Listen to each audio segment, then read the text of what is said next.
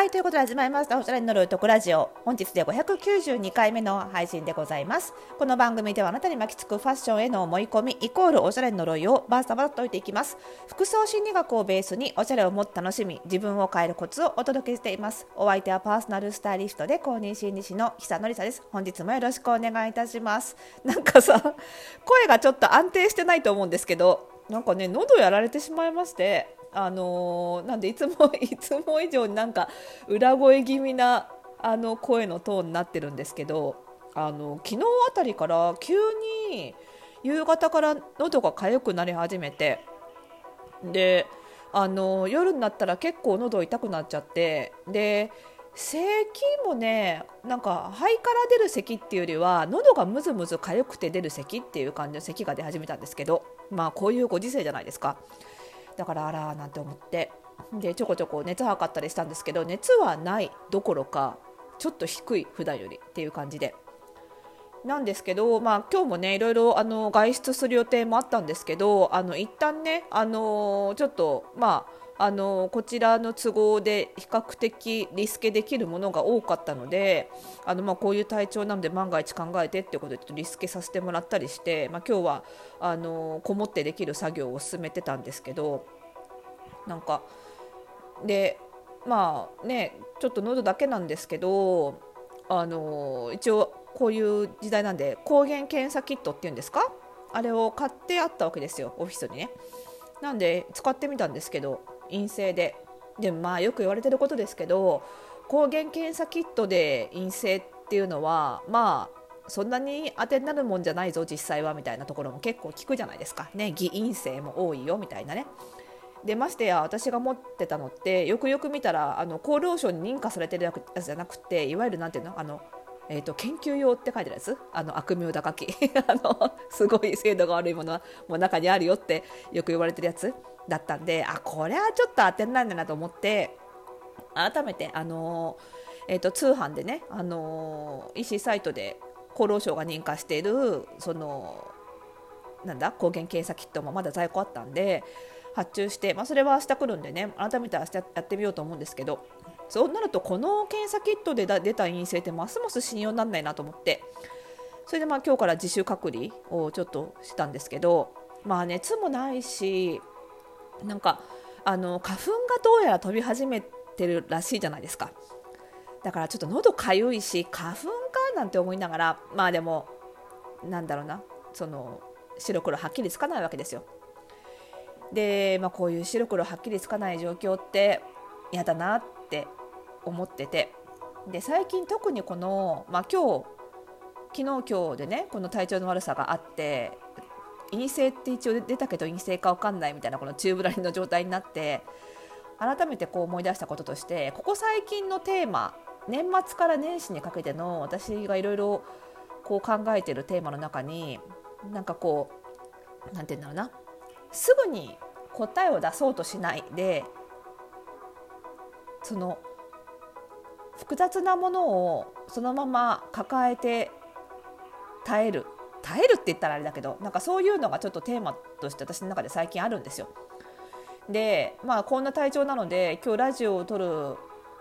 前にねいつもは結構話すことを箇条書き程度の、まあ、台本までは私作んないんですけど結構あの箇条書き程度に話まとめれば喋れちゃうんで、まあ、でも箇条書き程度は書くんですよいつも。それもこんな体調でちょっと書くの辛いなみたいな。それをやってからラジオを撮ろうと思ったら撮らなくなっちゃうなと思って一か八かで今喋り始めてるんですけど なんであの内容が行ったり来たりしますけど。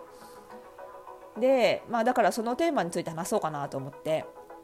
でこれはまあ最近私自身のテーマでもあるしあとはまあ自分のなんかこう人生のテーマみたいなのにぶつかる時ってまあそれにアンテナが立ってるからでしょうけど敏感になってるからでしょうけど仕事でもこう同じようなテーマにぶつかるもんなんですよねだからあなんかここにちょっと2023年は向き合っていくべきなのかなみたいなことをなんかぼんやりと年末から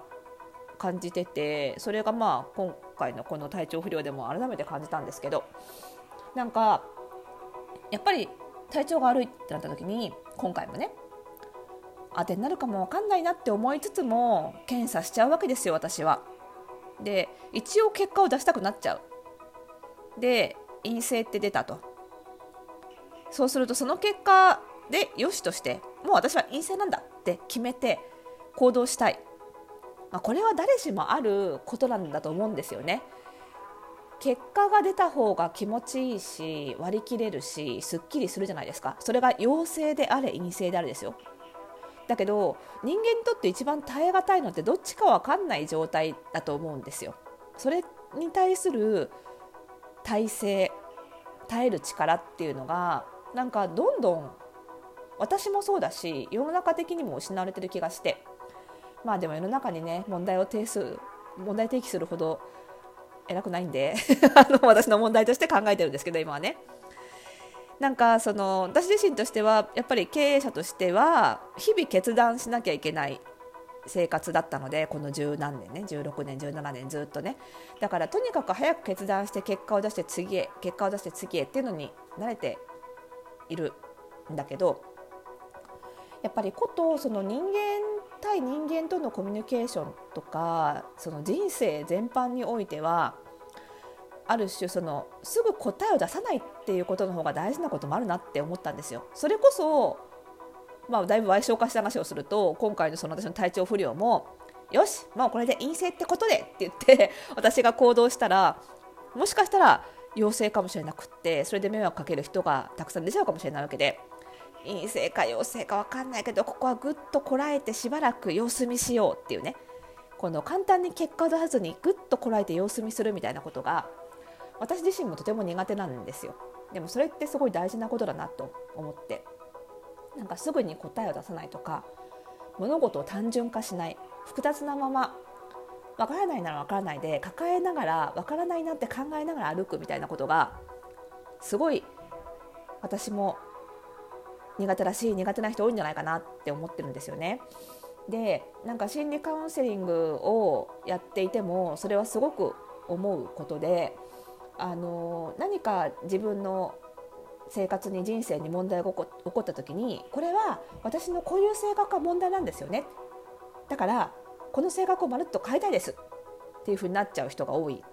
のはその問題の原因をすぐに特定したいしその問題の原因自体を取っ払ってなくしてしまいたいみたいな。だけどそんなに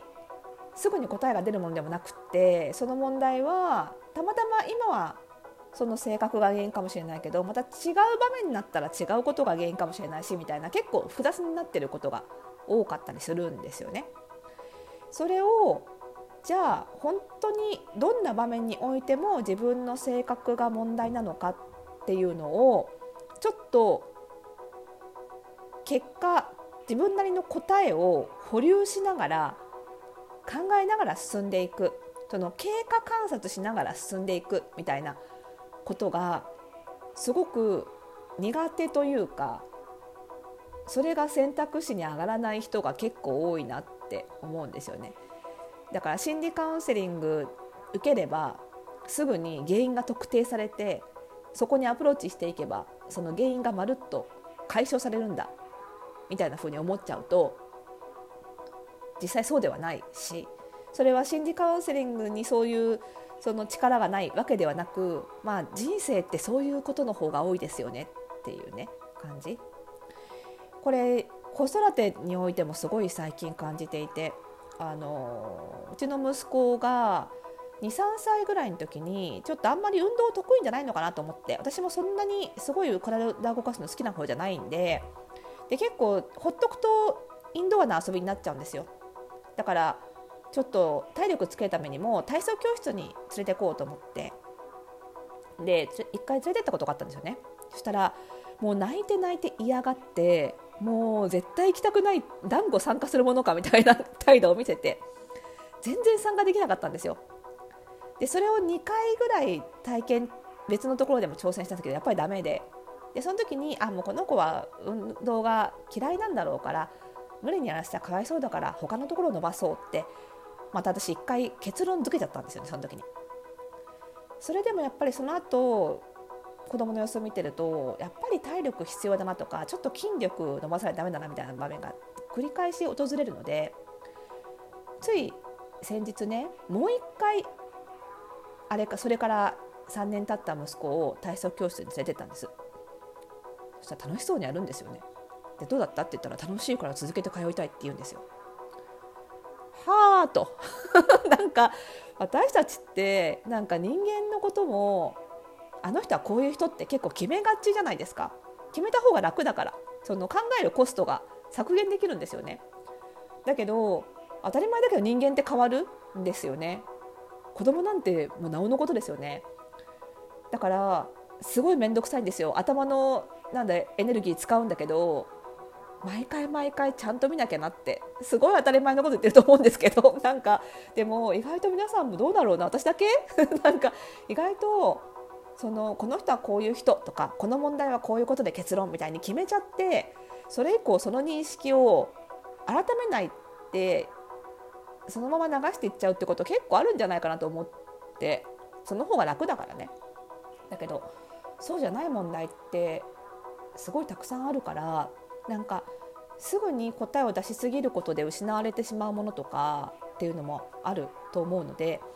なんかすぐに答えを出さずにそこにとどまるとかちょっと経過観察をする抱えたまま歩くみたいなことを私自身特にすごい苦手なのでやってみようかなと思っております。そんなことで。なので私は今この体調が何かをわからないまま様子を見ながら抱えながら歩こうかなと。そして明日はねオンラインサロン副送信ラボのライブ配信、まあ、ライブ配信なんでねあの映る映らないので何かだったとしても。これも抱えたままやっていこうかななんて思っております。皆さん2023年どうですか？何かテーマありますか？お聞かせください。